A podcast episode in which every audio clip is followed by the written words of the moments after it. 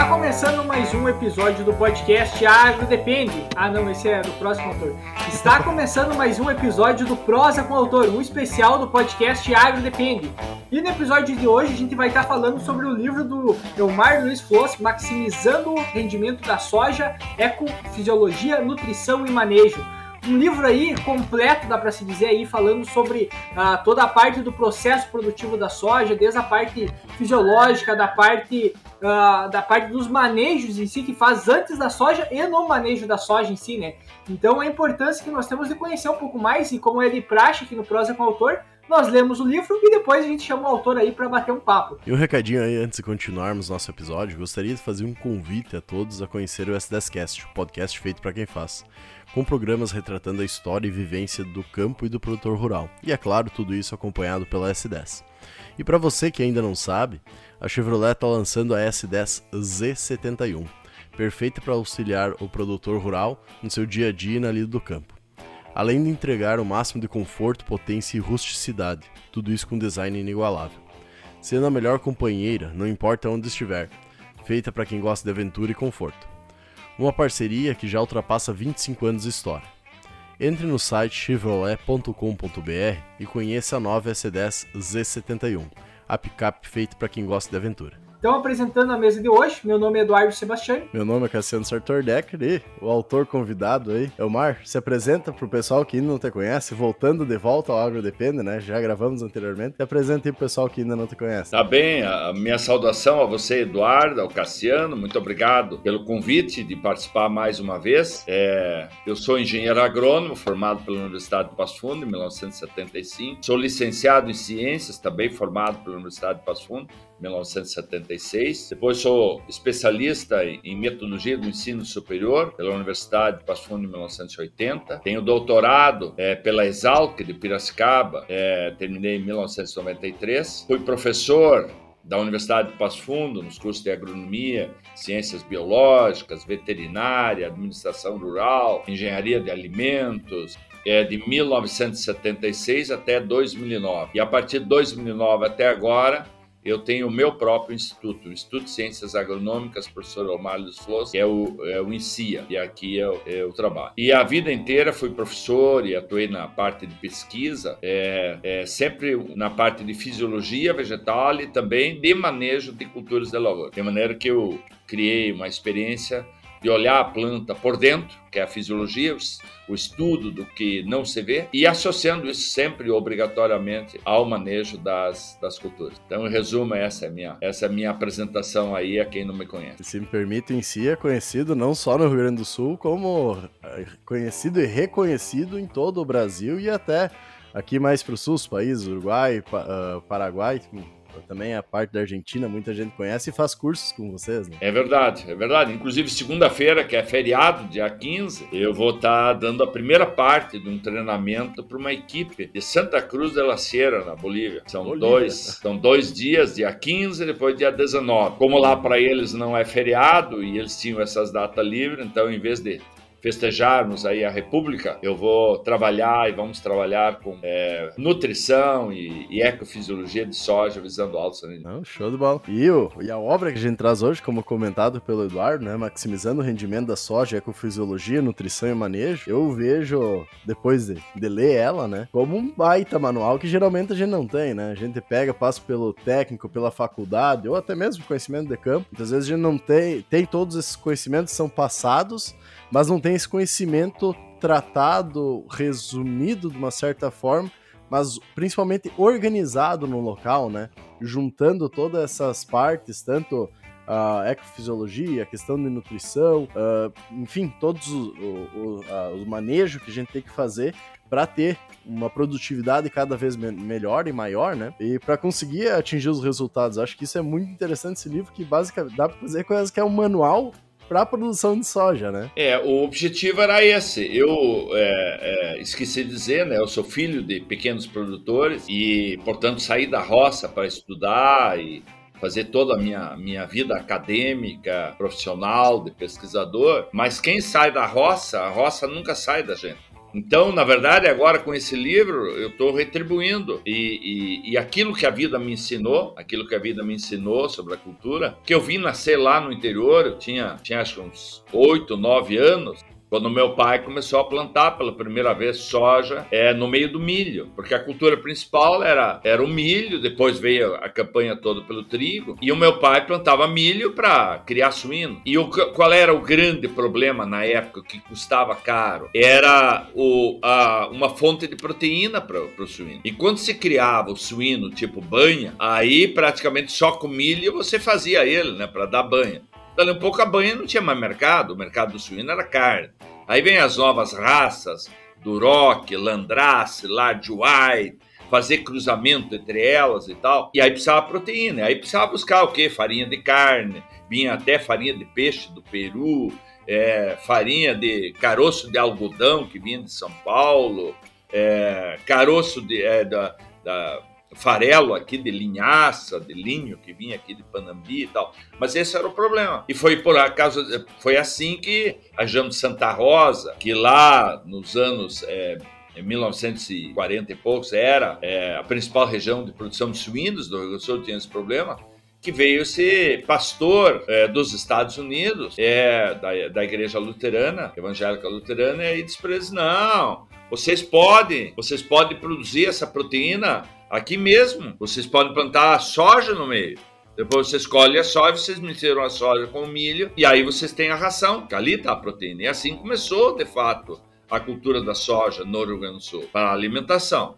Claro que essa soja foi dada crua, né? Crua. E aí o que que acontecia? É como o óleo de soja é insaturado, ou seja, ele é rico em, em, em ácidos graxos que tem uma, duas ou até três ligações duplas. E aí o que, que acontece no organismo é, do, do animal? É para quebrar essas ligas duplas, entra o cálcio. Então, na verdade, é uma descalcificação do animal. Aí, quando o suíno chegava a uma altura de 70, 80 quilos, e naquela época só se vendia suíno com mais de 120 quilos, é, ele começava a, a quebrar o joelho, né? Então, era uma coisa muito triste, né? E muitos que vão ouvir isso vão lembrar ainda que uh, as pessoas mais antigas. E aí o suíno tudo de joelho, ou então tinha que mandar pro frigorífico mais cedo, isso tudo é perda. Aí diz, não, não, não, nós temos que tirar o óleo. Então aí surgem as primeiras indústrias de extração de óleo, que foi a Samrig, né, a SA Moinhos Rio Grandenses, é, é, que fez, então, não, vamos tirar o óleo e vamos dar para o suíno o farelo, o farelo. Então é, é assim que ela também veio depois para as outras regiões, né? Saiu lá da, da região de Santa Rosa, veio mais para essa região colonial e, e claro, é, se tornando, principalmente a partir de 1965, 66, é, é, a cultura mais importante em área do estado do Rio Grande do Sul. E depois do Rio Grande do Sul, ela foi se espalhando né, para Santa Catarina, para o Paraná, principalmente os gaúchos levando, e depois Mato Grosso do Sul, São Paulo, aí para o centro do Brasil, para o Cerrado, onde hoje está a principal região. Naquela época não tínhamos cultivares adaptados, porque a gente plantava soja no Rio Grande do Sul até os anos 1970, só com cultivares que vinham dos Estados Unidos. Eram todos cultivares americanos. Hill, Hampton, L7, Major. Poxa, agora lembrar, né? Era tudo Bragg, Bragg, era tudo que vinha dos Estados Unidos. Então, eles tinham sido criados, desenvolvidos para as condições ambientais dos Estados Unidos. Então, até aqui no sul, até se adaptavam bem nessa região, que era muito parecida. Mas quando levava essa soja para as regiões mais quentes, ela não se adaptava. Basta dizer que a soja foi introduzida a primeira vez na Bahia. Na Bahia não deu certo. Aí depois veio uma introdução para São Paulo, também não deu certo. Aí uma segunda, não deu certo, né? E até que no Rio Grande do Sul surge um cultivar chamado Santa Rosa, que muitos acham que foi criado em Santa Rosa, e na verdade não é. É um cultivar que foi, foi criado por um pesquisador do Instituto Agronômico de Campinas. E aí, se, quando experimentaram ela, vamos testar isso no Rio Grande do Sul, ela se adaptou muito bem aqui. E ela chegou lá pelos anos 68, 69, mas principalmente a partir de 1971 em diante, ela começou a ocupar quase toda a área, no material mais produtivo. É, quase todos os cultivares americanos eram de vagem clara, vagem é, é, mais bege, assim. E essa cultivar Santa Rosa era marrom, né? um caule era marrom, a vagem era marrom, e produzia mais. Até que depois começa a vir os cultivares criados aqui pelo IAS, né, o Instituto Agronômico do Sul de Pelotas, que era irmão gêmeo do Instituto Agronômico de Campinas, né? Foram criados no tempo do Império, Dom Pedro criou o Instituto Agronômico de Campinas, e depois, opa, mas nós temos uma região do Brasil que o clima é diferente, o solo é diferente. Temos que criar uma grande instituição de pesquisa também no Sul, e aí foi criado o IAS, que depois se transformou na Embrapa, que hoje é a Embrapa é, clima temperado em Pelotas. E também em outras regiões, aí começa a desenvolver cultivares, o IAC, depois a Universidade Federal é, de Viçosa, é, no Paraná, a, a, o IAPAR, a, depois a, a a OCEPAR, lá em Cascavel, que depois virou Codetec. Aqui no Rio Grande do Sul também, o melhoramento começou a ser feito pela Secretaria da Agricultura do Estado do Rio Grande do Sul. Aí depois os agricultores, através de cooperativas, criaram a, a, a Fundacep, ou é, Fundação Centro de Ensino e Pesquisa, Centro de, de, de, Pesquisa, né, de Cruz Alta, que hoje é CCGL. E aí nós começamos a ter os nossos cultivares, cultivares literalmente brasileiros. Tá? Depois vem, começa a entrar lentamente as empresas, porque o Brasil não tinha lei de proteção de cultivares, então quem criava um cultivar, o cultivar era livre, né? O agricultor não precisava pagar royalties por essa tecnologia. Ou era do Estado, era, do, era público, né? Ou então as por exemplo, a própria cooperativa, a Fundacep ou a Codetec, é, na verdade era o dinheiro dos produtores mesmo que retribui. Só que nós não tínhamos muito progresso genético, essa é a verdade. A partir de 1974 se cria a Embrapa, depois é, é, é, a Embrapa Soja, então aí se tentou, se fez um esforço de juntar é, melhoristas, né, da IAPAR, do próprio Ministério da Agricultura, como o grande Emílio Bonato, Amélio Dallagnol saíram de Passo Fundo e foram para lá. O Emílio Bonato até foi chefe há 10 anos lá. Bom, quando finalmente nós conseguimos no Brasil uma lei de proteção de cultivares, aí as grandes empresas obtentoras de cultivares começaram a entrar no Brasil. Aí vem a Pioneer, vem, vem a, a Monsanto, né, a Monsoy, né, depois vem, é, a, vem as Argentinas, né, Dom e a Brasmax, Dom Mário. Uhum, ideia. É, é, uhum. Bom, e hoje nós temos aí a Bayer, a, a Singenta, a BAS, né, a própria Pioneer ainda. E claro que especialmente depois da era da transgenia, porque também a legalização, o seu cultivo só foi legalizado em 2005. Nós plantamos soja transgênica desde 96, mas sempre de forma Oficialmente, né? que eram cultivados as maradoninhas, né? É. Maradoninha. E só em 2005, né, depois de um longo processo de discussão pela sociedade, nós tivemos aí um evento da, da Expo Direto, né, que foi um grande protesto dos produtores né, para as autoridades da, pedindo a liberação. E todo, todos eram contra. Aqui no Rio Grande do Sul, durante o governo do Olívio Dutra, a campanha era soja transgênica, semente da morte. E os agricultores eram assustados, as pessoas eram assustadas, que não se podia comer isso, que isso ia transformar as pessoas, que isso era que nem a talidomida se não aparecesse defeito agora nas pessoas, ia aparecer nos filhos, nos netos. E, essa... e hoje, vê, de 96 para cá, estamos em 2021, portanto, são no mínimo 27 anos, vão para a 28 safra. Você, Eduardo e Cassiano, viram falar de alguém que ficou doente, que lidou com esse, esse perigo dessa soja, semente da morte, ou que as galinhas no pátio morreram, como se dizia, né? Chegaram a a propor que no supermercado tinha que botar uma placa dizendo que era transgênico, uma bobageira. É, então hoje morte, olha para trás. Quanto isso se, foi se ridículo. Causa, se, se, causa morte, pode ser que ah, de um tempo para cá a morte que mais tem crescido é de obesidade, né? Porque aumentou tanta oferta de comida que é isso aí o problema ultimamente. É verdade. Não, e aí você vê como, como a, a, a, as questões ideológicas, político-partidárias,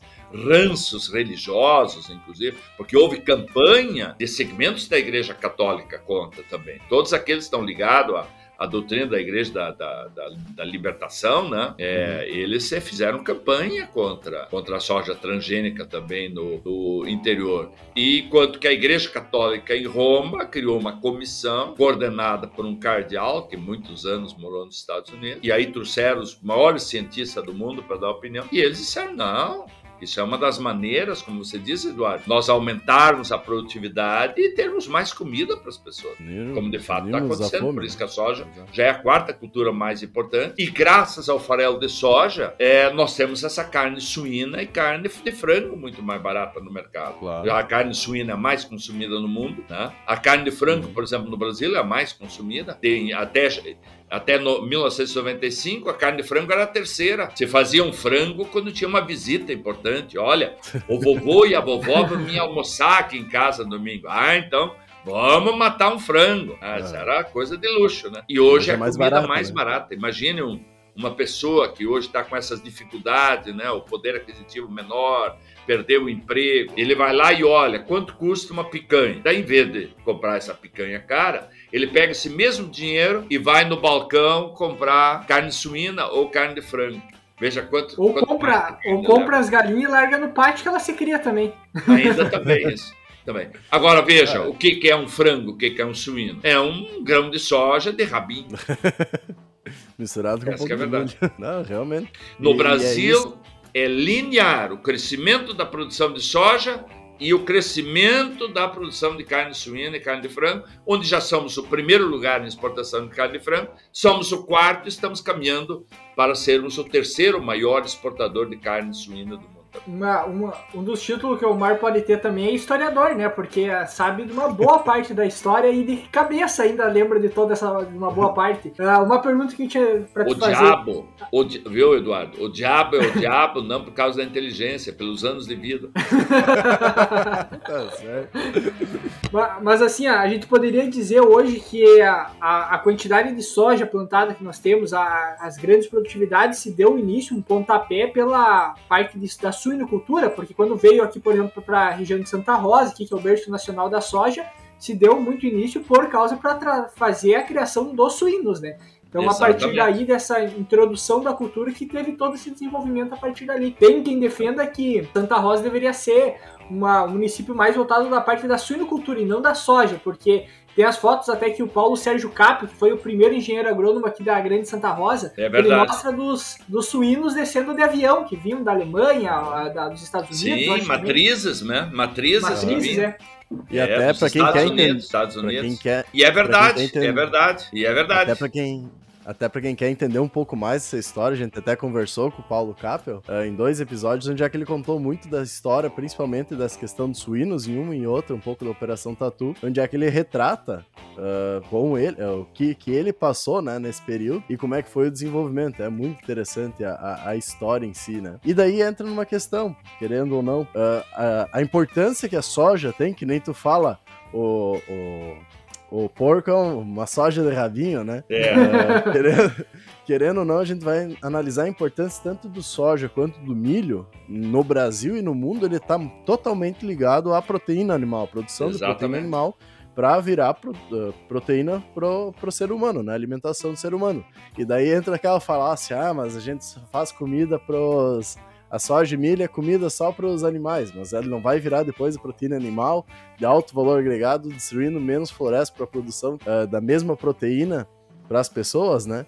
Então a gente consegue intensificar a cultura. Mas com isso entra a necessidade, com o aumento populacional que a gente tem, que é a, grande, a grande questão falada até 2050, né? De produzir mais alimento e todo mundo melhorar a questão da alimentação e a forma de consumo, que entra muito na parte de aumento da produção de soja e de milho nas mesmas áreas, porque a gente também quer manter uma sustentabilidade ambiental sem derrubar florestas, né?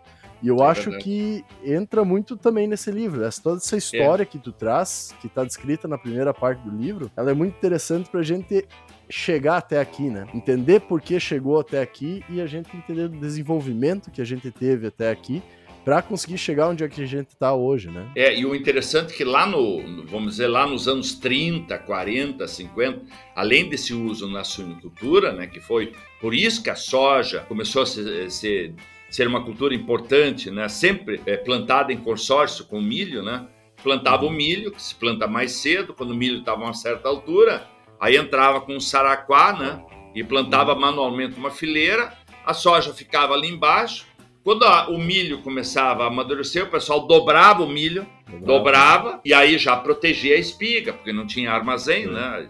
a palha para baixo, é, e aí a soja ganhava luz, ela vinha, ela vinha para cima.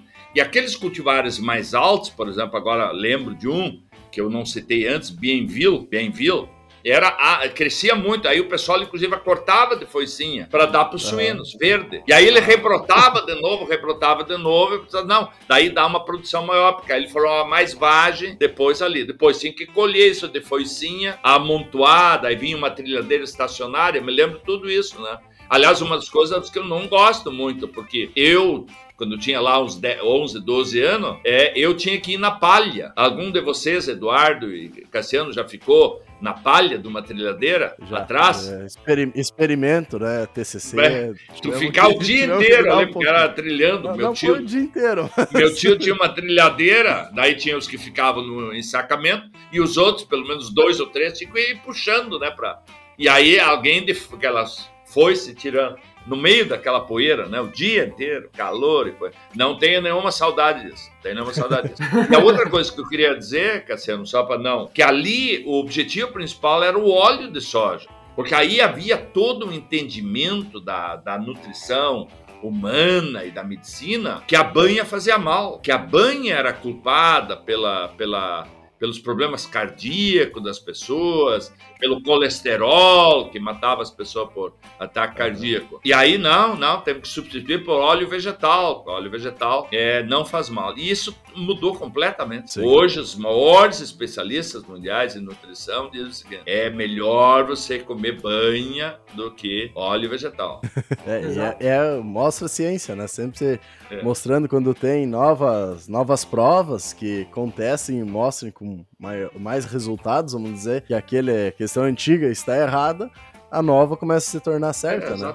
E é uma verdade científica com uma verdade, enquanto não tive prova em contrário. Agora, exatamente. hoje, hoje não há dúvidas, né? O grande mercado da soja é a proteína. Uhum. Isso é interessante. Em 2008, eu tive na Universidade de Illinois e aí um professor de soja, um dos especialistas, fez uma apresentação e ele contava, né, que se buscava no melhoramento apenas cultivares que, que dessem grão com alto teor de óleo. E aqueles que tinham baixo teor de óleo foram mantidos. Aí ele disse: olha, agora nós estamos buscando lá no, no banco de germoplasma de soja lá de Washington.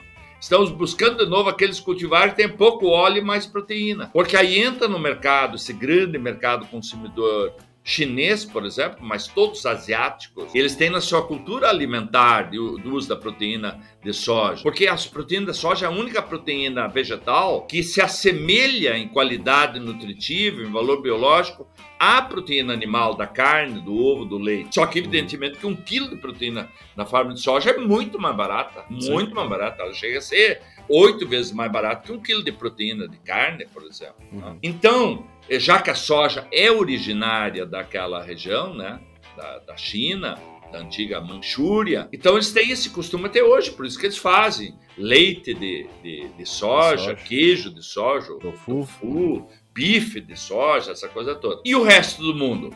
O resto do mundo, então, como nós já falamos, pegou essa proteína de soja, misturou com milho. Os europeus misturam esse farelo com, com grãos de trigo, com, uhum. aveia, com triticale, com outros que não tem milho, né? Ou importa milho, para fazer então essa revolução mundial que é a produção de carne de frango e carne suína. E daí vem o desafio até 2050, né? Como é que a gente vai fazer tudo isso aí? E daí entra de encontro com toda a parte 2 e 3, vamos dizer que tu traz o livro, né? A parte 1 é. Um é toda essa questão da história, mercado, tudo que a gente tava conversando até agora. E agora a gente entra na parte de manejo, realmente, né? A parte de como a gente vai fazer para conseguir aumentar realmente o, o quanto a gente produz em um hectare, porque a gente também não pode derrubar mais árvores, vamos dizer, não tem é. fronteiras agrícolas muito grandes para serem abertas, né? Então a gente tem necessidade de produzir mais, melhor, com uma maior sustentabilidade ambiental, vamos dizer assim, né? No mesmo local. E daí, como é, é que a gente vai fazer isso? E é, daí é, esse é o grande desafio. Comenta, é, né? Se nós olharmos os últimos 30 anos, a soja foi a cultura que mais cresceu em produção no mundo. Que uhum. mais, claro que hoje ela é a quarta em quantidade, mas em crescimento ela foi maior, para atender justamente essa demanda é, direta para a alimentação humana. E aí vejo a China Por que, a China virou esse grande consumidor? Porque com a revolução que aconteceu na China, na era pós-Mao Tse-tung, né, é, eles fizeram um planejamento estratégico, né, a maioria das pessoas passando fome, né, eu me eu, eu me lembro na faculdade, só se falava na fome na China e na Índia, né? Uhum. Baixíssima produção para atender aquela enorme população. Sim. E aí eles fizeram um planejamento estratégico, o que eles precisavam fazer para alimentar esse povo? Diz, bom, nós temos terra, nós não temos terra para produzir toda. Então nós vamos dedicar a nossa terra ao plantio do arroz, ao plantio do trigo e ao milho. E a soja nós vamos importar. Por isso que a soja, a China se tornou o maior importador, certo? Para uso direto na alimentação humana, para esse uso indireto para fazer carne suína. E aí vejam a China, que produz, tá, produzia né, antes daquela peste suína, 56 milhões de toneladas de carne de suína. O Brasil é o maior exportador mundial e é o quarto maior, desculpa, é o quarto maior exportador mundial. E o Brasil produz 5,6 milhões de toneladas de carne. O Brasil produz 10% e é o quarto maior exportador. Quer dizer, só 10% de redução lá por, por, pela peste suína representou uma demanda é, de farelo de soja, de milho equivalente a toda a população suína que nós temos no Brasil, né? Por isso que a gente às vezes não se dá muita, muita conta disso. Agora, o que, que a FAO diz, né? Que você faz a referência? Que em 2050, que a população está estimada de 9,5, 9,7, 9,8 bilhões de pessoas, isso é uma estimativa, é, para atender essa demanda e considerando que aquilo que o Eduardo falou da obesidade, que hoje é um, é um problema de saúde pública né, tratada no mundo, nós temos aproximadamente 1 bilhão e 500 milhões de pessoas obesas, que, portanto, por causa da obesidade, é, tem diversos problemas, doença, né? Seja doença do coração, seja é, outros, né? Então, então o que que tem? Tem que diminuir o consumo de alimentos calóricos. Então, está diminuindo o consumo per capita de arroz, o consumo per capita de trigo, derivados, como pão, biscoito, massa. Está diminuindo o consumo de batata e as pessoas estão comendo mais proteína. Que proteína? A proteína mais barata que tem no mercado. Como é que você faz a proteína mais barata? Principalmente milho mais farelo de soja. Então é por isso que a FAO estima que em 2050, para atender essa demanda de maior população, mais ou menos 2 bilhões de pessoas a mais, para é, diminuir a quantidade de pessoas que passam fome no mundo. E principalmente para atender essa demanda de carne, porque aí eu preciso mais ou menos assim, ó, eu preciso de 4 a 5 quilos de proteína vegetal para formar 1 quilo de proteína animal na forma de suíno e ave. Então precisa muito mais grão. E é isso que ela estima, que em 2050 o mundo vai precisar 600 milhões de toneladas de soja e 1 bilhão e 500 milhões de toneladas de milho. Então veja agora nessa última safra, que foi uma safra recorde no mundo de soja, produzimos 367. Talvez que nos próximos 30 anos nós temos que aumentar em 233 milhões de toneladas de soja em 30 anos. Isso dá uma média de quase 7, 7 é, é, milhões de toneladas de soja a mais por ano. Produzir. E o milho produzimos agora 1 bilhão 127 milhões de toneladas e precisamos chegar a 1 bilhão e 500. Quer dizer, também faltam aí 473 milhões de toneladas de milho que vai ter que ser produzido a mais em 30 anos. E daí entra o desafio, o que muitas pessoas, principalmente quem está distante, vamos dizer assim, do, do agro em si, não consegue entender e a gente tem que intensificar, tem que utilizar as ferramentas, a gente tem que aumentar a produção, tem que ter incentivos para aumentar essa produção, ter uma estabilidade, fazer investimentos, focar principalmente no que a gente sempre comenta, que é o, o feijão e arroz bem feito, como já dizia o, o Gassen, né? Uh, ah, para melhorar essa quantidade produzida, mas é muito importante a nível mundial ser aumentado isso, porque que nem tu comenta, olha o desafio que a gente tem para frente até 2050, e muitas vezes acha, o pessoal acha que uh, não se produz tanto alimento se fosse fazer em alguma outra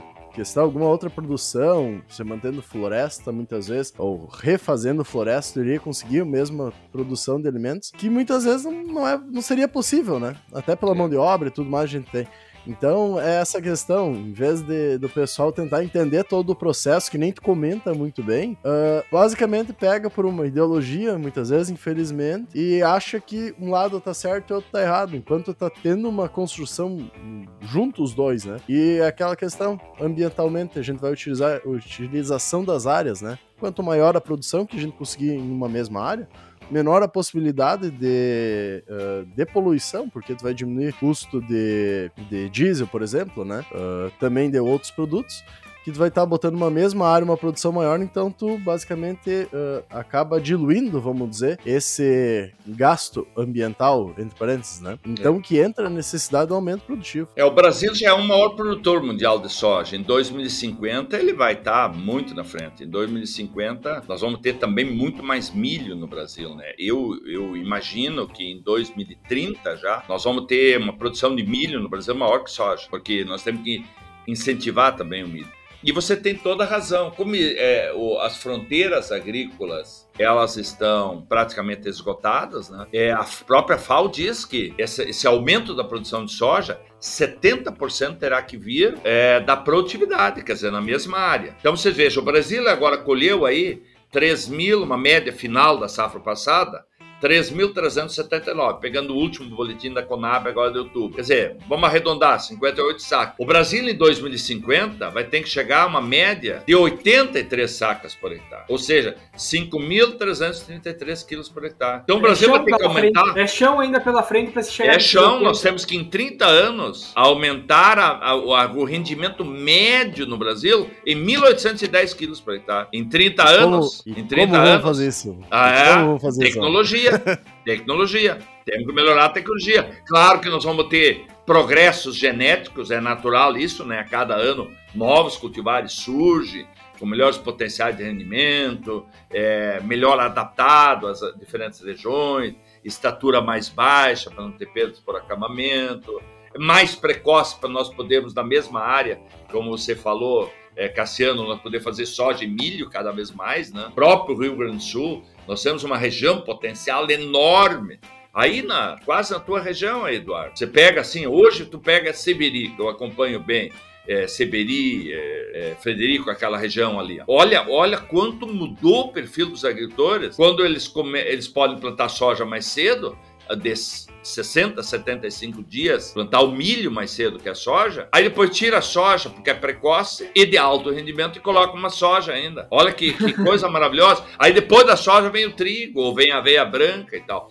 E nós temos aí nessa região, onde isso seria possível fazer, nesse Alto Uruguai, que não é frio, por exemplo, nós não podemos fazer isso em Passo Fundo, muito menos em Bacaria, Lagoa Vermelha, nós poderíamos aí fazer uns 600 mil hectares. Nós poderíamos dobrar a área de milho é, é, e, e, e, manter a mesma área de soja, né? Porque se o agricultor dessa região é para optar, é, é, o que, que eu planto agora? Ou planto soja ou planto milho? Só tenho duas. Ele vai optar por soja, que é mais segura, que tem mais liquidez, que sofre menos com estresse. Agora, com essa possibilidade de fazer duas safras, poxa, daí ele não tem mais é, soja ou milho. Ele tem a possibilidade de milho e soja. Então foi muito importante é, todo esse processo político, né, nós termos é, agora uma legislação que permite o plantio de soja até dia 31 de janeiro. Porque veja, as, os órgãos públicos que parece que eles não vão para o interior, né? O pessoal é burocrata, tá dentro de sala e ali ele vai teorizando, teorizando tranquilamente, né? É, é, com ar condicionado e tal. Diz, não, não, não, não, não podemos mais plantar soja depois de 31 de dezembro. Nós ia acabar com essa possibilidade. Então o Rio Grande do Sul que já, já não é autossuficiente em milho, o que, que ia acontecer? Ia diminuir mais ainda a produção de milho. Então, absurdo. Então, você tem que fazer o contrário. Eu disse isso há poucos dias no treinamento da Emater. Vocês têm que trabalhar essa oportunidade com os produtores dessa região. Fazer reuniões, fazer palestras e tal, mostrar, ó, você pode fazer as duas e bem feito. Mas olha, há resistência. Inclusive, tive, teve, um, teve um técnico ali que não, que é melhor fazer uma safra bem feita e tal. Poxa, parece que o que a gente acompanha tantos anos em lavouras, por exemplo, Três Passos, Tenente Portela, Eduardo, todos, Sérgio. Dá para chegar até São Luís Gonzaga e nós podemos fazer isso. Sim. Até São Não, Luís Gonzaga. Daí, daí, tu pega, por exemplo, assim, ó, hoje a, a, gente vê as produção e é uma coisa que eu fico pensando assim, eu não sou produtor rural, né? Mas se eu fosse, ia ser uma coisa que ia me instigar, de certa forma. Como pode eu aqui na minha propriedade produzir 50 sacos e o vizinho do lado produzir 80, 90 sacos por hectare? E aí entra uma questão principal, que daí dentro disso que a gente estava conversando, ah, temos que aumentar a produtividade, a média de produtividade tem que aumentar, que hoje é baixa, compara, se a gente for analisar, né, pelo potencial de genética que a gente tem.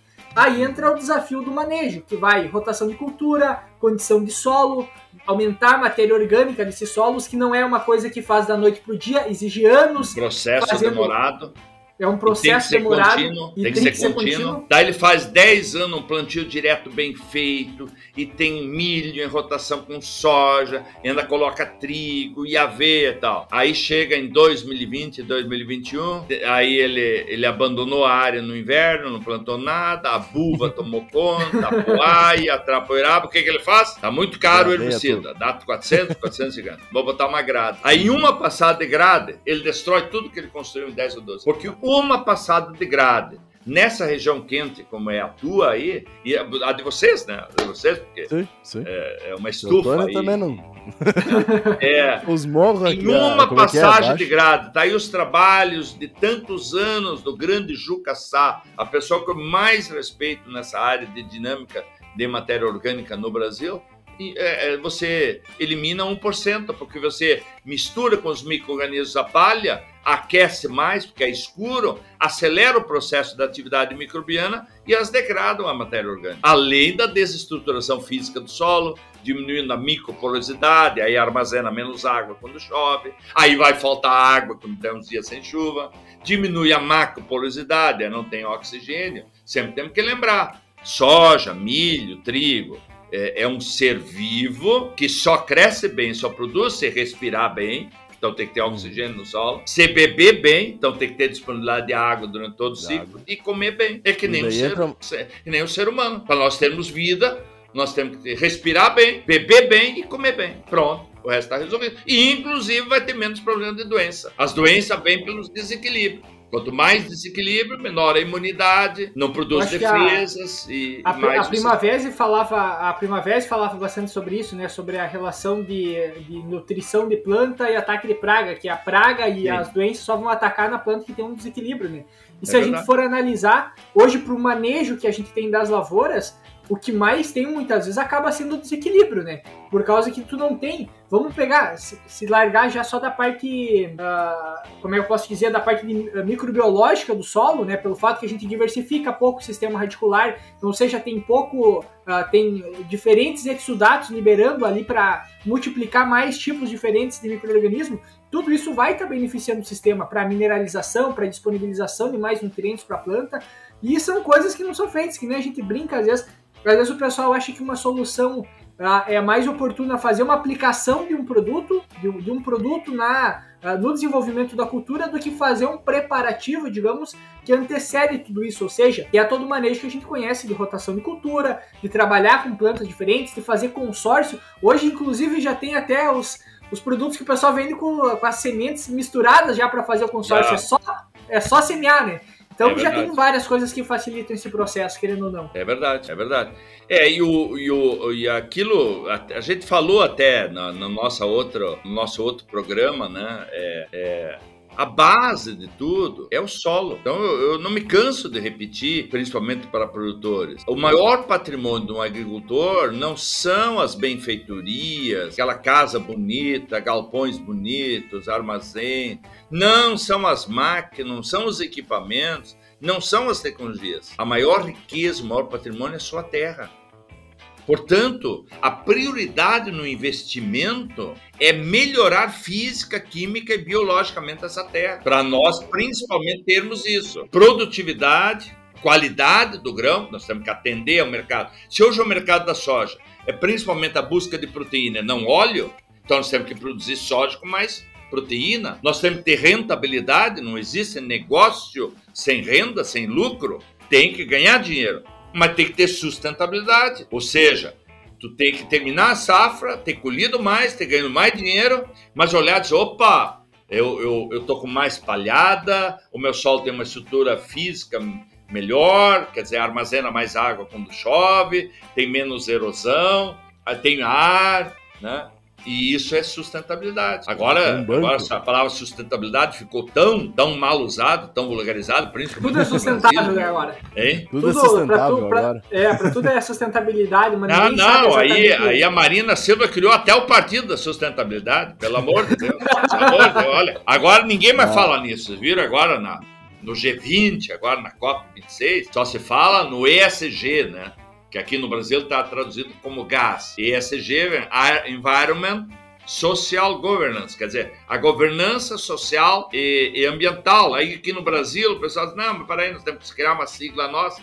Criaram o siglo GAS, quer dizer, o próprio governo brasileiro, as entidades estiveram lá e mostraram tudo o que, que o Brasil faz na governança ambiental e social. Então, realmente, isso é de grande importância. E aí vejo, veja, aí eu, eu já estou entrando na terceira parte do livro, né, que é a ecofisiologia. Como fazer uma planta de soja produzir mais? Com uma população ideal de plantas produtivas e com a melhor eficiência fisiológica de cada planta. Quer dizer, o que é a fisiologia? É a planta funcionar melhor, ter maior capacidade de absorção de água, de nutrientes, de transporte de nutrientes da raiz para a folha, ter uma fábrica maior, a área foliar, ter uma maior capacidade de formação de grão, ter uma maior capacidade de enchimento de grão. E, na minha opinião, para ter uma população ideal de plantas produtivas, é, tem que ter a, a, base de tudo é solos com melhores propriedades física, química e biológica, a escolha do melhor cultivar, para aquela região, para aquela época de semeadura. Como é que a genética chega na lavoura? Através da semente. Então eu preciso comprar semente de qualidade. Não adianta o agricultor ir lá vai num dia de campo e vê um cultivar melhor, e aí ele compra semente ruim, que é a miudinha, quer comprar a semente do vizinho, que não tem qualidade. Então ele, na verdade, quer fazer economia de alguns reais e perde sacas de soja por hectare.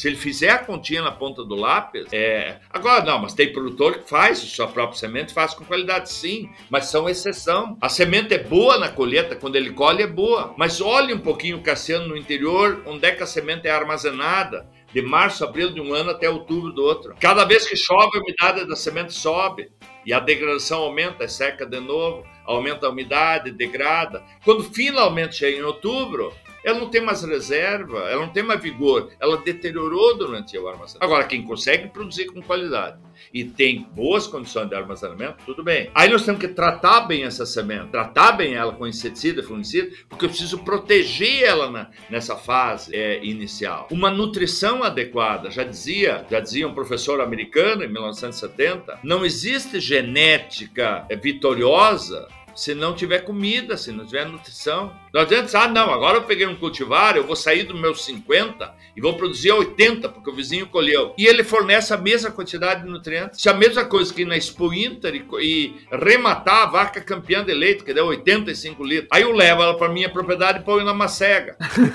Tem que a boia daí, né? Sem boia. Daí o cara diz, ah, essa vaca é paraguaia, é falsa. Nada contra o Paraguai, por favor né? Mas aí ele brinca com ele. E a mesma coisa na soja, mas, ah, mas eu trouxe essa aí, que disse que dava 80 e tal, agora continuei lendo o meu. De 58 foi só para 62, bom, não, isso é nutrição um controle rigoroso de planta daninha, de pragas e de doenças e minimizar os estresses. Porque os estresses abióticos não dependem de nós, são as condições climáticas. Não depende de ninguém quanto vai chover, a temperatura, você vai ter luz, a umidade relativa. Mas nós temos várias tecnologias de manejo hoje para tentar minimizar esses esses efeitos danosos. Sim, tá, tá, tá, aí entra, que nem tu comentou, a gente vai pegar o sistema de plantio, uh, sistema de plantio direto, né? Até no, no livro tu bota uh, sistema de plantio sobre palha, né? Uh, é um sistema que hoje é a gente muitas vezes... Né? O, o, plantio direto e o sistema de plantio sobre palha é diferente, porque São tem gente que só esquece da palha, né? Exatamente. Não, e aí, aí, aí não tem jogo. Aí não tem jogo. Mas é, não tem jogo. Interessante, é Deixa eu só complementar o um negócio da, dessa parte de palhada. Uh, tem uns números que a gente não faz ideia, né? Que tem no livro também, que é a respeito da quantidade de CO2 que tu consegue fixar em matéria seca que tu consegue botar naquele sistema. Às vezes eu dou um exemplo pro pessoal. Tem uma lavoura de terra que está descoberta, é igual tu botar uma placa solar em casa e durante 3, 4 meses tu desligar a placa solar. Ou seja, porque tu não tem nada verde, tu não tá colocando nenhuma energia, não tá aproveitando aquela energia que poderia estar tá sendo colocada ali. E o quanto a gente consegue fixar de carbono naquele ambiente o quanto a gente também com planta consegue botar de oxigênio para o meio ambiente. E aí entra tudo que se fala hoje em dia, né? De, de efeito estufa, de, de a quantidade de carbono no, no, no, ambiente que a gente tem que reduzir e a agricultura e, e, o sistema de plantio direto é quem consegue fazer isso com uma melhor excelência. Né? Vamos pegar o exemplo não da soja, vamos pegar o exemplo do milho que é a nossa cultura de maior potencial de rendimento. Vamos imaginar um produtor que colhe aí é, 11, 12 mil quilos, 180, 200 sacos. Claro, isso é um rendimento alto. Isso é daqueles agricultores que têm um, um, excelente solo, construiu um solo fisicamente, quimicamente, biologicamente bom, que usa o melhor híbrido, a melhor qualidade de semente, a melhor tecnologia de manejo e o clima ajuda. Se ele colher de 11 a 12 toneladas de grão, ele produz aproximadamente mais 10 toneladas de palha, só de parte aérea. Então, se tu somar 10 toneladas de grão mais 10 toneladas de palha, dá 20 toneladas por hectare de biomassa seca entre grão e palha.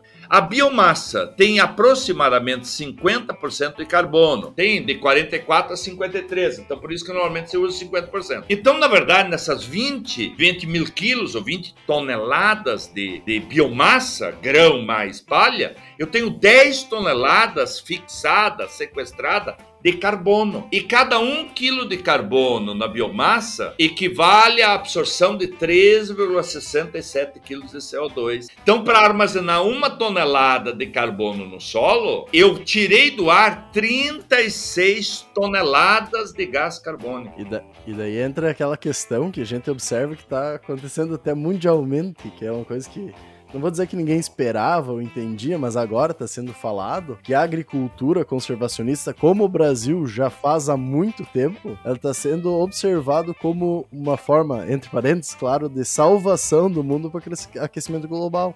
Porque ela está conseguindo Exatamente. realmente retirar uma quantidade grande de carbono da atmosfera e incorporar no solo, principalmente com o sistema de plantio direto, onde é que tu tem essa palha degradando aos poucos e mantém uma quantidade maior de carbono dentro desse solo, mantendo mais estável o, o, processo, né? Exatamente, exatamente. E o Brasil, o Brasil não soube se comunicar ao longo desse tempo. Até porque tem Sim. brasileiros que trabalham contra o Brasil. Vocês vejam, Sim. a Xuxa. a Xuxa sai de Santa Rosa, terra da soja, capital nacional da soja, agora oficial. Porque você que é de Giruá sabe que há uma disputa entre Guarani das Missões e Santa Rosa, né? Guarani das Missões, tu, acredita, tu, tu, acredita que eu, eu estudei em Guarani das Missões e eu não sabia que tinha esse, o busto do, eu acho que é do pastor, né? É, ah, do, do, do, pesquisador o, polonês. Biazanko. Isso. Biazanko. Isso aí. Biazanko. Biazanko.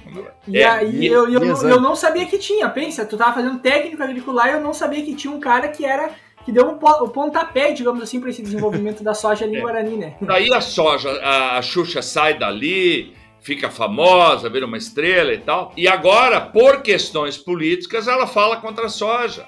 Uma Gisele Bint, que sai dali dessa região também, se torna uma das modelos mais importantes, me faz declarações contra, contra a soja. Aí, deputados e senadores de, de, de alguns partidos, do PT, PSOL e tal, me vão lá dar apoio ao Macron, né, que realmente tem que internacionalizar a Amazônia e a soja é a culpada de, de tudo. Então, infelizmente, brasileiros trabalham contra isso. E, e faltou do governo, por exemplo, se nós estamos na mão de, de ideologias que são contra o agronegócio, eles não vão fazer nada. Agora não. Agora, todas essas embaixadas brasileiras, elas viraram um escritório de negócio, não é só diplomacia, é só fazer comemorações no dia da independência, recepcionar os demais colegas. Não, eles agora eles têm obrigação de mostrar o potencial. E essas embaixadas ainda faziam grandes jantares com comida que não era brasileira, com bebida que não era brasileira. Eles, em vez de lá, serviam um churrasco, mas um churrasco bem feito, não bifinho no pão. Eu, até essa hora, que já estou com um pouco de fome, né? É, 17 horas, que está assistindo, não sei que hora está assistindo depois. Mas veja, se eu tivesse agora um pão aqui com um bifinho dentro, um vinagrete, ia bem, é uma comida boa. Mas, por favor, isso não é churrasco. É e veja, nós temos o presidente Lula, que foi fazer isso em Paris, e aí serviram é, é, picanha fatiada no pãozinho, todo mundo na fila ali com pãozinho e vinagrete. Ah, isso é churrasco. E ainda tiveram a desgraça de pegar pessoas para trabalhar e botaram bombacha como se fosse gaúcho. Uma das coisas mais é ridículas que já aconteceu. Como é que não me botaram no costelão 12 horas lá? É, tinha inclusive um rapaz aqui de Tapera que tava lá, né? Tava lá. Quer dizer, pega esse rapaz de, de Tapera não, de Marau, Pega esse rapaz uhum. aí e diz, cara, prepara o churrasco como nós fizemos aí. Uhum. E vamos servir. Ó, isso aqui é churrasco. No espeto, na grelha e tal. Nós não sabemos uhum. fazer. Aí se faz lá grandes jantares com bacalhau, com não sei o quê, é, champanhe francesa, vinho da França, da Alemanha. Quer dizer, essas embaixadas têm que fazer o quê? Tem que fazer no dia lá que eles reúnem, que isso é da diplomacia, né, nas grandes datas comemorativas, recepcionar mas vamos lá, vamos oferecer um churrasco, nacional, né? nossa carne bovina, vamos preparar um frango da melhor forma possível, uma carne uhum. suína da melhor forma possível, vamos ter uma mesa cheia de frutas tropicais. Olha, isso aqui nós temos aqui, nós temos melão, nós temos manga, nós temos, né? Nós temos desas tropicais e no sul nós podemos produzir uva, podemos produzir pera, maçã, né? É, e servir vinhos brasileiros e servir moscatel brasileiro. É um absurdo uma coisa dessa, né? Eu fui na, na Finlândia em 2004 e conheci o, o, o, o ministro da, da Agricultura. E aí começamos a conversar e eu perguntei para ele: alguma vez um embaixador brasileiro já lhe visitou? Não. O senhor nunca recebeu um convite para vir conhecer o Brasil? Porque ele estava completamente na nossa conversa, completamente enganado. Ele ele ele estava surpreso que eu estava lá num congresso de aveia. Ele disse: "Mas o país, o Brasil é um país tropical, dá aveia na Amazônia? Digo, claro que não. aí, claro, aí com minha agenda, né? Sempre com um mapinha. Diz, ó, oh, ele ia mostrar que isso aqui é o Brasil, aqui está a Amazônia, aqui é Catinho do isso aqui é tudo cerrado. E eu tô aqui embaixo, aqui embaixo, perto do Uruguai, Argentina, que são é, é, é 30 graus de, de, latitude sul, aqui tem frio, aqui tem geada, aqui em alguns lugares até tem neve e tal. Ele ficou surpreso. Deixa, Depois ele me pergunta. um pouquinho de geografia, né? Não, tem que mostrar, tem que deixar. Agora, como é que os embaixadores ao longo desses anos não vão lá conversar é, com o primeiro-ministro da Finlândia, com o presidente, com. com oh, o senhor está convidado a vir conhecer o Brasil para ver quanta coisa nós temos? É, realmente, essa questão de se vender é uma coisa que estava muito, muito ruim. Uh, felizmente a gente tem uma, agora uma uh, ministra da Agricultura que está fazendo muito bem esse trabalho, né? Claro. É um dos diferenciais que a gente tem aí e que creio que cada vez vai melhorar porque sim, a gente felizmente tem um país muito diverso que tem uma possibilidade uma capacidade de produção de forma sustentável muito grande, com todo, toda a questão ambiental que é trazida muito aqui, que o agricultor brasileiro é um dos principais responsáveis, já um estudo realizado pela Embrapa ali, mostrou que uma, uma, boa parte da área preservada total do Brasil, que é gigantesca, é maior que as áreas utilizadas, né? Sim. Já falando de antemão. 66% maior que as... é preservado e 34% é utilizado. Exatamente o contrário dos Estados Unidos. Mas se for Exatamente. comparado com os países da Europa, a Europa não sobrou mais mata. Exatamente. Mas voltando um pouquinho à questão do livro, acho que é, é bom a gente trazer uma reflexão que até pegando no livro do senhor, a gente uh, conseguiu ler todo ele. E observação, em nenhum momento, não, não vou dizer em nenhum momento, mas não foi falado sobre a questão de aplicação de, de produtos químicos, vamos dizer, para ser realizado muitas vezes um tratamento para fungicidas, alguma coisa.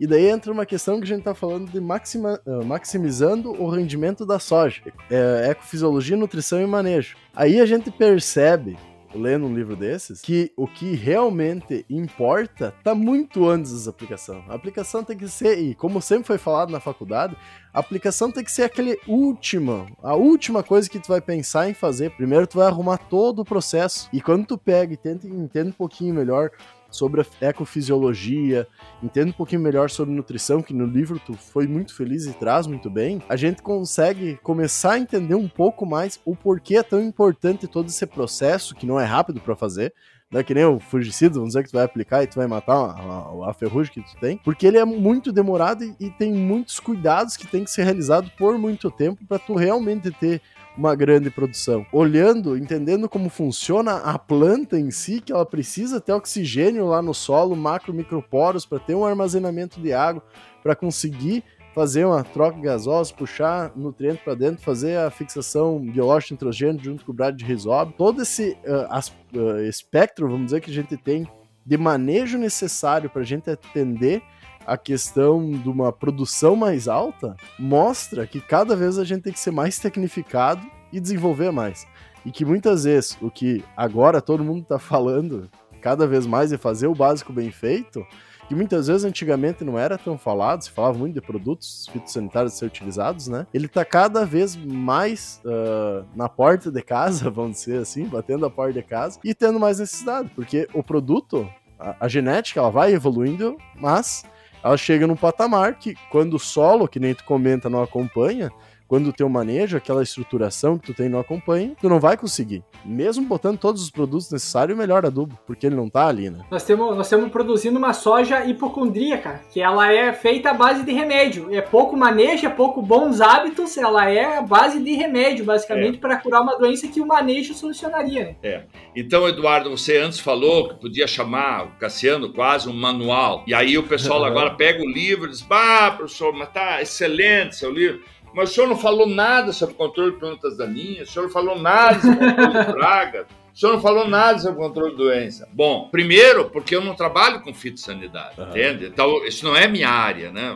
Isso aí outros têm que escrever sobre isso, né? Os especialistas uhum. na área, né? Um Mário Bianchi, um Carlos Alberto Forcellini, né? Eles que têm que escrever sobre isso. Agora, agora é, eu eu aprendi na minha vida profissional e veja, eu vou para 46 anos de formado. Quase nada. É que os fatores, os 53 fatores que influem no rendimento, eles são divididos em dois grandes grupos. Os fatores promotores, aqueles que eu agora planejo, né? Da escolha do melhor cultivar, da melhor semente, é, da qualidade da semeadura, da melhoria do solo, da nutrição adequada. Tudo isso aí são fatores promotores. Uhum. Agora, se eu não cuidar de planta daninha, se eu não cuidar do controle de pragas e doenças, o que, que vai acontecer? A competição da planta daninha me tira uma fatia, a praga me tira uma outra fatia, o patógeno me tira outra fatia. Então nós precisamos. Só que a aplicação de herbicida, de inseticida e fungicida são fatores mantenedores. O potencial de, de, de, rendimento de uma lavoura numa determinada região, num determinado ano, numa determinada época é determinado pelos fatores promotores e não pelos fatores mantenedores. Você não aumenta o rendimento se aplicar fungicida. Você não aumenta o rendimento aplicando inseticida. Você não aumenta o rendimento aplicando herbicida. Você evita perdas. Então, inclusive as conclusões da maioria dos trabalhos, né? E houve um levantamento dizendo nessa área que 76% dos trabalhos não podiam. As conclusões não têm nada a ver com o resultado. Porque aí eu digo assim, é, mas, é, nas condições em que o experimento foi conduzido, verificou-se que a aplicação do fungicida tal, é, nas doses tal e tal, em tantas aplicações, aumentou o rendimento da soja em 8,9 sacos. Opa! Não aumentou, deixou de perder. Não, deixou então é, ter que dizer, isso é importante, é importante, esse fungicida foi sendo. Nas condições que o experimento foi conduzido, né? na aplicação do fungicida tal, na dose tal, evitou-se a perda de 8,9 saca. E assim Exatamente. tem que ser para inseticida, assim tem que ser herbicida. As conclusões são erradas porque nós temos uma visão completamente errada do processo. E outro lado, só fungicida, Eduardo, vai resolver o problema de controle de doença em soja? Não, já não está controlando. Se, olharmos os resultados do consórcio da soja, o melhor fungicida que tem no mercado para controle de ferrugem da soja está com controle em torno de 73, 74%. Agora, se você pegar a média dos produtos que estão registrados no Ministério e que as empresas continuam vendendo para os agricultores, a média é de 50%. 50%. Puxa, eu não posso ter uma perda tão grande. Então, o que, que preciso fazer? Controle integrado de planta daninha, controle integrado de pragas, controle integrado de, de patógenos. Aí vai envolver a rotação de cultura, a resistência genética, a qualidade da semeadura, época, população, a nutrição adequada, um dos melhores fungicidas que tem no mercado é planta bem nutrida. Aí depois eu vou para química, tratamento semente, que é uma coisa importantíssima. Eu uso pouco produto de menor impacto ambiental e que me protege no início, e depois eu vou para a parte aérea. É assim que tem que ser. A buva, a capim amargoso, não se consegue mais controlar. Não é possível que um agricultor gaste, tenha que gastar 450 reais de herbicida para poder plantar soja de novo. Ele tem que pegar, eh, ele tem que gastar mais a metade disso. Ah, mas e aí o que, que eu faço com a buva? Controla ela cedo, lá botando cobertura, põe ela na sombra. A buva, eh, quando tiver sol, ela vem embora. Quando não tem, colheu, semear, colher, de preferência até fazer sobre semeadura e colocar aí um, um consórcio de maneira que ela vai abafar ela. Palhada, essa palhada, além de, de reduzir a planta daninha, eu não precisar gastar tanto, vai melhorar, vai evitar a erosão, vai aumentar a matéria orgânica, vai aumentar a, a, a, a, porosidade pelo sistema radicular. É a única maneira de colocar matéria orgânica em profundidade, criando bioporos, que a soja preferencialmente vai, vai ocupar depois, né? É, e vai depois também promover um armazenamento de água maior e menos perda de água por evaporação, por evapotranspiração, quando para de chover. Então, isso nós temos que fazer. Então, os sistemas integrados, rotação de cultura, qualidade de semeadura, palhada. Para planta daninha, os três melhores produtos desenvolvidos pela NASA: palha, palha e palha. Isso é da NASA. e daí entra a questão, né? Aqui no Rio Grande do Sul, onde a gente tem a possibilidade de manter uma camada de palha, palhada morta, o ano inteiro. Assim, né? O, o ano, inteiro. Que, que, muitas vezes lá vão pegar no cerrado, mesmo usando braquiária, que dá uma quantidade enorme de palha, eles não conseguem pela Sim, degradação eles têm muito três rápida, ou né? quatro meses que não tem chuva. Nada, é. E, e nós, nós no inverno temos excesso de, de chuva. grade. Chuva. Nós... Bom, Exato. tudo isso aí, Cassiano, aí nós chegamos à última parte do livro, que é a parte do funcionamento. Quer dizer, o que, que a planta de soja precisa para crescer bem e produzir bem? Ou seja, produzir mais. É isso que eu Cada vez mais.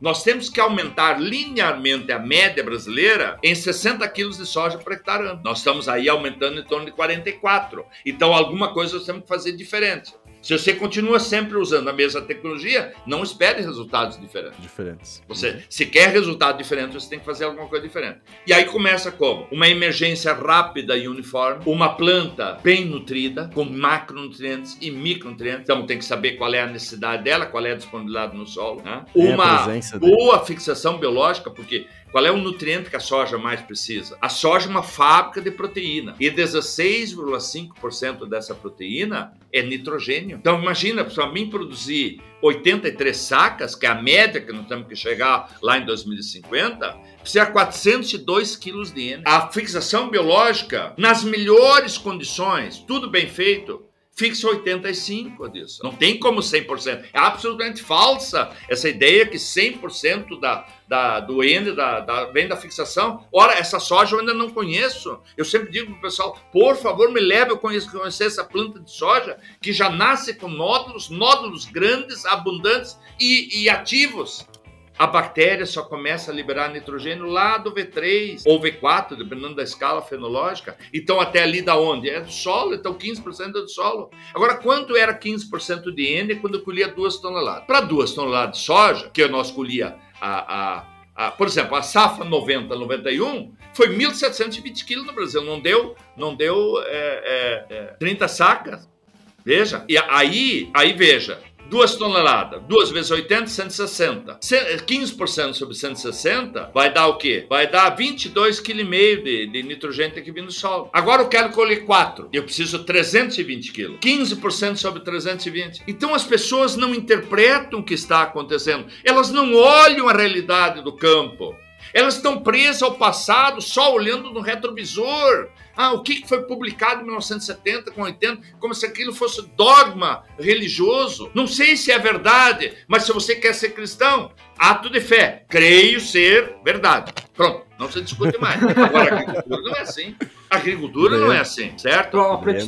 Pra, te ter uma ideia, eu trabalho, eu trabalho eu vendo inoculante, pra te ter uma ideia. E tu não sabe a dificuldade que é, às vezes, de convencer de fazer a inoculação, sabe? Eu sei. É, é, impressionante. Ó, Eduardo, sai do Rio Grande do Sul e vai vender inoculante em Santa Catarina, Paraná, que tu vai te dar bem. É uma coisa incrível que o gaúcho, onde a soja começou, e onde os gaúchos saíram e levaram a soja. Foi o primeiro estado a usar inoculante. E a gauchada abandonou o inoculante. Não, e os que usam, os que usam é o turfa misturado na caixa e deu. É, Exatamente. E uma dose só. Quem usa e usa mal. Uma dose só. Porque é caro demais. Houve um pesquisador que fazia palestra e dizia o seguinte: se você faz plantio direto, não lavra mais. Se durante três anos tu usou uma dose, não precisa mais, porque tem nódulo. E é verdade. Tem nódulo na planta, só que são nódulos pequenos. Não tem a, a fixação biológica de depende não de muitos nódulos, de poucos nódulos, grandes. Grandes. Massa de nódulo é mais importante que número de nódulos. Nós estamos presos ao, ao número, certo? Então precisa ter uma fixação biológica melhor, para isso tem que usar hoje, no mínimo três doses de Brady-Risóbio, fazer eh, reinoculação todos os anos, para ter sempre bactérias ativas que formam nódulos grandes. Hoje nós temos que associar isso com uma co-inoculação com azospirilo, três de Brady-Risóbio, uma de azospirilo, mas não pode ter deficiência de cobalto, não pode ter deficiência de, de molibdênio, não pode ter deficiência de cálcio, nem de magnésio, nem de enxofre, é, é, senão também não vai, não vai acontecer. O livro dá de letra nisso aí, né? O que muitas vezes tu não entendia todo o funcionamento e por que falava da utilização tanto do cobalto, molibdênio e outras questões. No livro ele traz uma forma muito bem explicativa com todos os processos que ocorrem, com esquemas que tu consegue entender muito melhor e até explicar para o produtor, ou o produtor pegar o livro com conhecimento mínimo, ele consegue entender. E esse que é muito legal, né? É, tem que ficar muito claro que para produzir mais precisa mais nutriente. E como o ciclo da soja é cada vez mais curto, a planta precisa absorver mais água, mais nutriente em menos tempo. Por isso que fisiologicamente é tão importante ajudar no enraizamento. Se a maioria dos agricultores usam cultivares de hábito indeterminado, e os indeterminados, a maioria deles tem a capacidade de ramificação, nós temos que ajudar a ramificar para criar uma planta mais arbustiva. Tá errado plantar um cultivar que não ramifica? Não, só que eu tenho que aumentar a população. Eu tenho que ter mais planta, porque o rendimento vem do número de grãos que eu vou colher. O número de grãos por vagem é mais é pouco, varia muito pouco. Então eu tenho que aumentar o número de nós para aumentar o número de vagens. Na, na planta que tem capacidade de ramificar, nós aumentamos o número de nós pela ramificação lateral, mas ela tem que vir cedo, quanto mais cedo, mas se ensina por aí, se faz palestra, se traz de São Paulo palestrante que diz o seguinte, que a ramificação tem que ser depois do V6. Depois do V6, nossos cultivares estão em flor. Eu também não conheço essa soja de São Paulo. Eu sou curioso, gostaria de ir lá conhecer também. Gostaria de ir lá conhecer essa planta também. Esse eu não conheço, certo? A questão da fisiologia da planta, né? Para tu entender ela e entender que cada cultivar tem uma não uma fisiologia diferente, mas um funcionamento. Exatamente. É, chega a ser uma, uma fisiologia diferente. E então cada um vai ser uma forma de tu colocar campo para tu conseguir. E daí entra a agronomia, né? Tu utilizar, digamos, a planta que tu tem, o material genético que tu tem, para tentar entender a melhor fórmula de colocar ela ali para ela te dar o um melhor resultado. E sem tu entender a planta e como ela funciona, isso nunca vai acontecer. E, a, e, ainda explica, explica o que precisa ser feito, né? E explica por que, que precisa ser feito aquilo de uma forma fisiológica, ou seja, explica do, o manejo que precisa ser feito e como isso responde, digamos assim, dentro da planta, por que, que aquilo ali faz sentido para ela, né?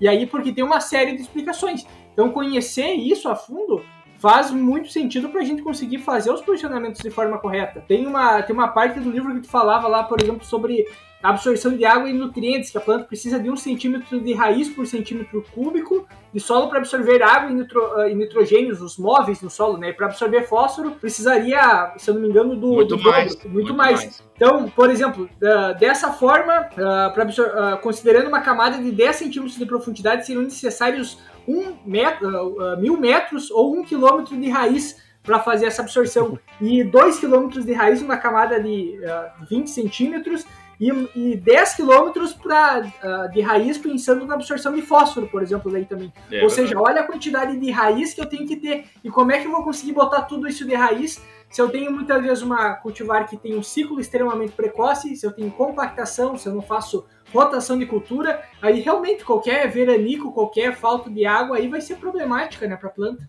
Como é que tu vai ter raiz? Se tu planta semente de baixa qualidade, que não tem vigor, enraizamento, tu planta muito fundo, mais que 5 centímetros, já ela é frágil, quando emerge, já não é. Tu tem impedimento físico, o, o, o, a compactação do pé de, de boi ou da vaca, o pé de grade ou pé de arado. Certo? Você tem deficiência de cálcio, fósforo, nitrogênio, enxofre, boro, manganês, zinco no solo. Você tem elevados teores de alumínio ainda, não corrigido, não neutralizado, ainda que é o maior inimigo. De... Você não aplica o melhor fungicida, o melhor inseticida para a sua realidade no tratamento de semente. Não é qualquer inseticida que você usa no semente. Eu tenho que usar um inseticida que é mais eficiente para controle daquela praga que ocorre na minha lavoura naquele ano. E são diferentes as lavouras de numa região fria como Vacaria do que Santa Rosa, que é quente, do que Chapecó, do que Guarapuava, do que Londrina, do que Bahia, Piauí. Como é que nós vamos usar o mesmo inseticida? Isso não é agronomia? Como é que nós vamos usar o mesmo fungicida e vender semente para cinco estados? Como se nós tivéssemos um fungicida que controla todos os patógenos. Falta agronomia. Como é que a agronomia começa? Pelo diagnóstico. Qual o patógeno que predomina na minha área? Qual é o histórico da necrotrófica que continua no solo? Tem que fazer uma análise de semente para saber qual o patógeno está associado. Agora eu vou escolher o produto. Ah, não, mas eu tenho que usar. Esse é o mais caro. Não, mas esse é o eficiente. Caro é tecnologia que não funciona. O que funciona não é, não é, não é custo, é investimento. Né? Então você usa um baratinho que não te controla o problema que você tem na sua propriedade. Logo ele é mais caro, né? Porque não. Logo é mais caro. Fora. Logo é o tal barato que sai caro, como se diz é, aí no comum. Então aí eu preciso aumentar a fábrica, né? Hoje as pesquisas, veja, eu cito muitos autores aí que estudaram isso, né? É, nós precisamos hoje mais ou menos um metro quadrado de folha verde sadia por metro quadrado de solo no estádio R5, quando começa a formar grão, quer dizer, o produto econômico, né? Porque eu preciso ajudar a formar raiz, mas não ganho dinheiro com raiz só. Eu preciso aumentar a folha, mas não ganho dinheiro com folha, né? Eu ganho dinheiro com grão. Então precisa mais ou menos um metro quadrado de folha verde sadia por metro quadrado de solo no estádio R5 para produzir uma tonelada. Então, se eu quero produzir quatro, tem que ter no mínimo quatro metros quadrados de folha verde sadia. Eu preciso caminhar para cinco, Eduardo. Mas já tem produtor que colhe seis. Que área foliar eles têm? 6 metros, 7 metros nessa fase. Portanto, eu não posso perder precocemente as folhas do baixeiro. Se eu perdi as folhas do baixeiro cedo, porque a planta fechou muito, porque exagerei no número de plantas, ou não consegui colocar fungicida nas folhas do baixeiro, ou não consegui controlar praga no baixeiro, não tem como aumentar o rendimento. Aonde que nós temos espaço na planta hoje para aumentar o rendimento? Não é no terço superior, no terço médio podemos aumentar, mas especialmente nós temos que evitar aquele quinto, até o quinto, sexto, às vezes sétimo, nono, tem uma vagem. Uhum. Aquela é tal soja, soja caneluda, né? Caneluda. Que o diz. Então, isso que nós temos que fazer. Por isso que nós temos que entrar com fungicida cedo para proteger essa folha do baixeiro. Porque depois, por melhor ser fungicida, por melhor ser a tecnologia de aplicação, a percentagem de produto que chega lá na, na base da planta não é o suficiente. Não é o suficiente. Então, veja, para produzir aí 5 toneladas, precisa em torno de 5. Para produzir 6, precisa de 6 metros. Mas ainda se diz aí fora que um desfolhamento de 50% não afeta o rendimento da soja. Cultivares altamente produtivos, que hoje produzem o dobro que 30 anos atrás, que tem uma estatura menor, que tem individualmente por planta uma área foliar menor, que são, tem um, um ciclo 30 dias mais curto. Em 30 dias a menos, ela está produzindo o dobro de grão que produzia 30 anos atrás. E aí vem ainda dizer que é de 50%, que estava correto lá no passado, com aquela soja alta de um ciclo de 150, 160 até 180 dias que existiam cultivares, que crescia enormemente, dava quase 2 metros de altura, ali tu tinha 8, 9 metros quadrados de folha verde. Se ali a lagarta começa a metade, ainda sobrava 4, 4,5. 4, 4,5 hoje, nossa, a maioria dos lavouros não alcança isso. E lá com duas toneladas eu estava satisfeito. Agora eu não estou satisfeito com 4. Se o vizinho colher um saco a mais, se ele colheu 4 toneladas, ele já chora, porque não tem nada pior que colher menos que o vizinho. É... Não dói nem no bolso, né? Dói no sentimental. Não, né? é o sentimento. é o sentimento, mãe. E aí, é... finalmente, o problema da soja não é falta de flor. Flor, ela tem à vontade, mas tem muita flor. O problema é segurar. É, problema é fixar, transformar a flor em vaso. E aí, de novo, para fazer mais grão e encher melhor o grão, todo manejo tem que dar condição para a planta nessa fase ter equilíbrio nutricional, não pode ter deficiência, não pode ter excesso, não pode ter desequilíbrios entre nutrientes. Equilíbrio hormonal, ou seja, a planta nessa fase, para se desenvolver bem e aumentar a jornada de trabalho, o período de enchimento de grão, ela tem que ter equilíbrio hormonal, ou seja, mais hormônios promotores, gibilina, oxinicitinina, menos hormônio inibidor, etileno, ácido e precisa ter sanidade, tem que ter sanidade. Não pode ter praga, não pode ter patógeno. Esse aí você tem altos rendimentos. Não, e tudo isso que nem tu comenta é a forma de tu conseguir altos rendimentos, né? Tá tudo no livro, que nem a gente comentou. Ele é um manual, de certa forma, porque ele traz e te faz entender todo o processo produtivo e a, a, a planta de soja, como ela funciona para a gente chegar naquele ponto de conseguir esses altos rendimentos, né? E isso que é muito legal. Eu acho que o livro foi, a, a sua obra, a questão do, uh, da organização de todo esse conhecimento, que nem tu falou, mais de 40 anos aí, é, foi muito bem feito e dá para se entender muito bem, né? Até que o pessoal que tem, às vezes, não passou por uma faculdade, até passou por um técnico que não é tão focado, consegue entender e tem esse conhecimento. Quem sabe até mesmo o, o produtor, muitas vezes, que não passou nem pelo por um técnico, né, sem essa parte teórica, consiga entender um pouco melhor. Então é um livro para todo mundo, né? Claro que ele é um pouquinho mais técnico, mas ele é um livro para todo mundo. E também pedir pro senhor dar suas considerações finais aí, falar um pouquinho mais de como o pessoal também pode uh, conseguir esse livro, onde é que ele pode adquirir. Fica bem à vontade para dar suas considerações finais, professor. Bom, em primeiro lugar, mais uma vez, quero agradecer por essa oportunidade desse bate-papo. Espero que todos aqueles que depois ouçam né, esse podcast é, tirem alguma coisa útil, especialmente os produtores, os colegas engenheiros agrônomos, os técnicos, né? É, o livro teve uma aceitação realmente muito, muito grande, né? Nós fizemos é, 700 livros, 700 exemplares, e eu achei que eu ia ter livro para dois anos, e em 28 dias, nem um mês, esgotou. Daí fizemos mais assim, 500 livros, de maneira que nós já estamos chegando aí, é, foi dia 19 de julho que ele foi lançado, e hoje, hoje nós estamos no dia 8 de novembro, é, gravando esse, esse programa, nós já temos em torno de 1.300 exemplares, aproximadamente 1.200 exemplares é, vendidos. E vai vender mais. Oh. É, então, é, ele, ele, ele, ele, hoje, a distribuição é aqui nossa, pelo próprio Instituto aí, né? Então, uhum. o pessoal pode pedir pelo WhatsApp, vou dar o WhatsApp aí, 54 uhum. 9 9672 2356. Vou repetir. 54 9 96 72 23 56. Aí pede, aí se orienta, né, o valor, que é em função do correio, depende da cidade e tal, você faz consulta, dá o valor, faz o depósito, manda o endereço e se envia. Né? Aqui em Passo Fundo, a livraria Delta, a Delta, que tem no centro, tem no shopping aqui, quem vier Passo Fundo, passar por Passo Fundo, ele pode adquirir o livro aqui, pode adquirir diretamente aqui no Instituto é, Cia. Então, essa é a, a, a maneira de, de é, conseguirem é, esse livro. Tá?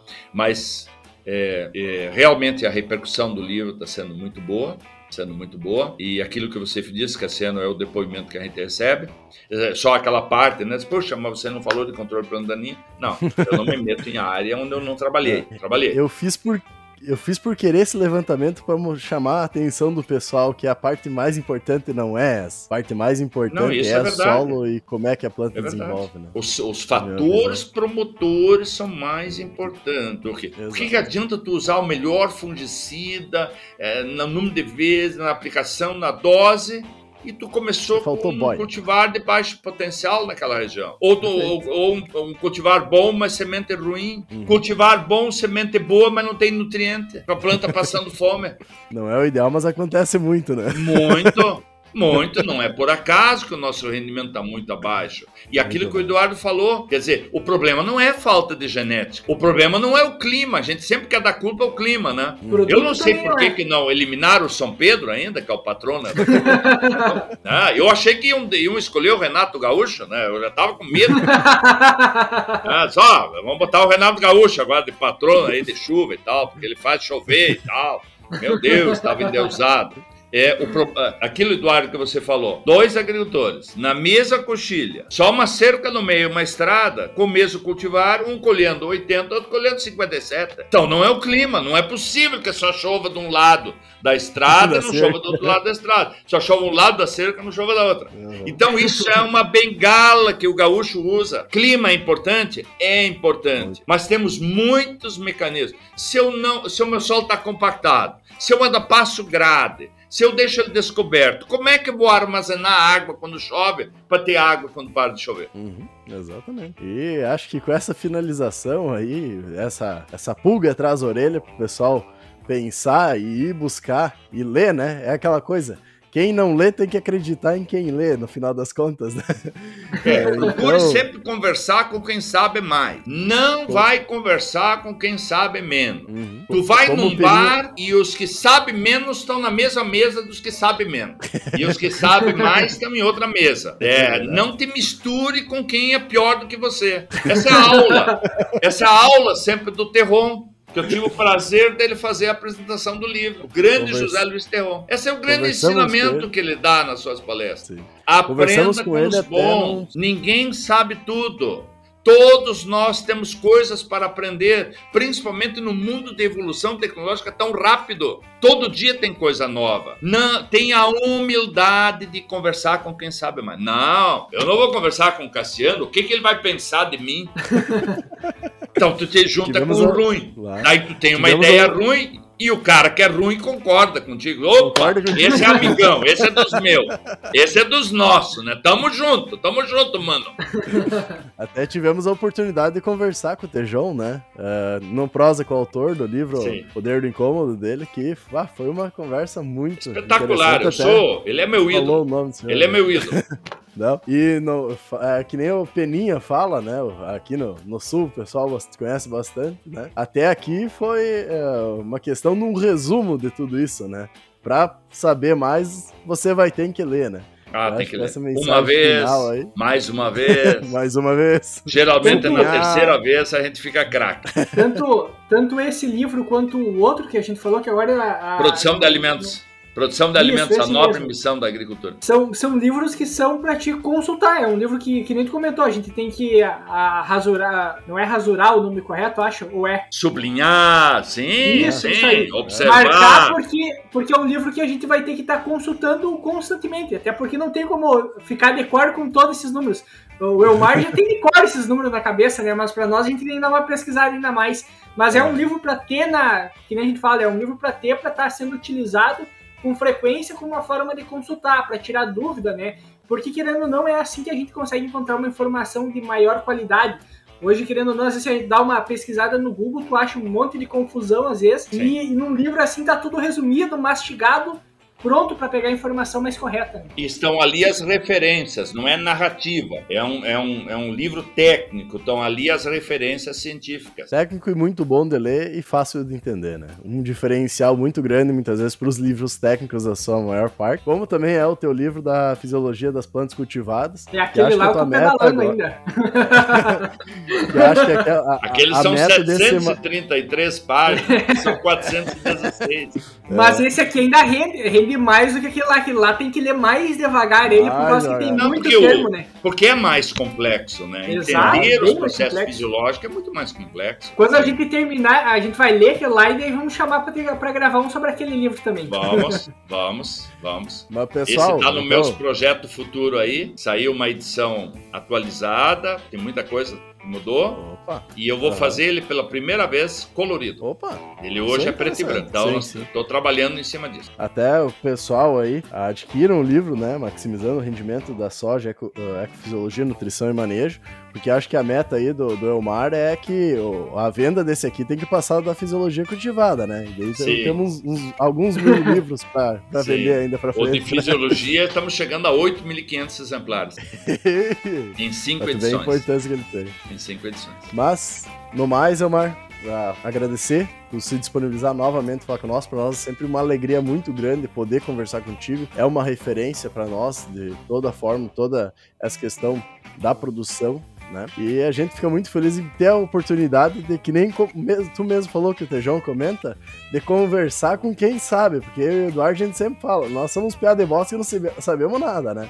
Então a gente gosta de conversar com quem sabe para tirar as dúvidas e cada vez aprender mais. Então, tá bom, muito, muito obrigado, obrigado pelas por, referências, estou à disposição. E quando, Sucesso para vocês. Muito obrigado. muito obrigado. E no mais também, todo o número do WhatsApp ali para entrar em contato, comprar o livro, uh, vai estar tá na descrição do episódio, as redes sociais também do Insi, a, a site e tudo mais vai estar tá na descrição do episódio.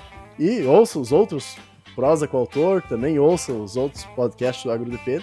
E por hoje era isso. Até a próxima, tá pessoal. Tá bom, um abraço. Tchau, tchau. Tchau.